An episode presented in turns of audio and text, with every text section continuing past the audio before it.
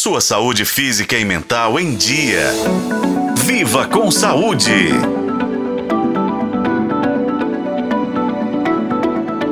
Vivenciar uma situação de violência é um ciclo muito difícil.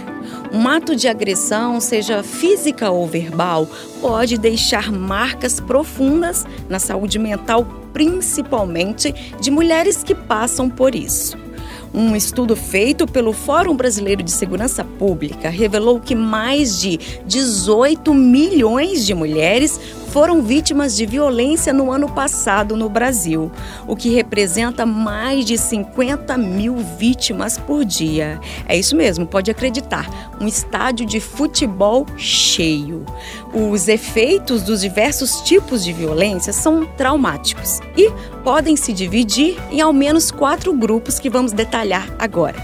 O primeiro os cognitivos, em que há confusão mental, dificuldade de concentração, desorientação temporal e tomada de decisão comprometida. O segundo, os emocionais. Fazem que a mulher tenha sentimentos como ansiedade, culpa, desamparo, desespero, tristeza e outros.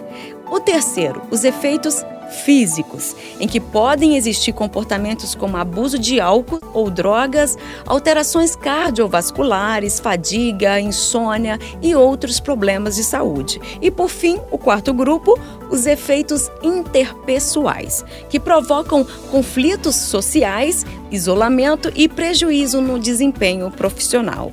A psicóloga e terapeuta comportamental Carol Sampaio conta agora sobre a importância do acompanhamento psicológico dessas mulheres vítimas de violência. Ao longo desse processo terapêutico, que ela vai conseguir entender que isso faz parte daquilo que ela viveu, não daquilo que ela é.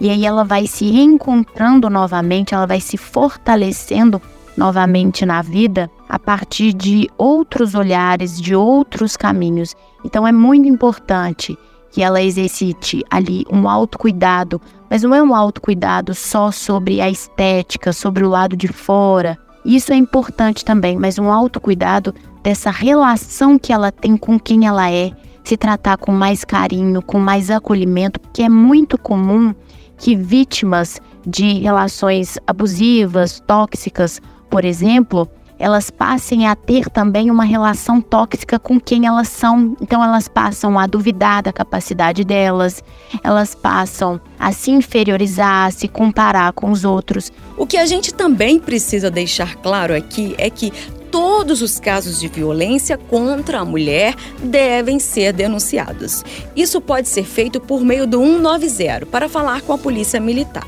O atendimento telefônico é gratuito e imediato. A Central 190, inclusive, funciona 24 horas.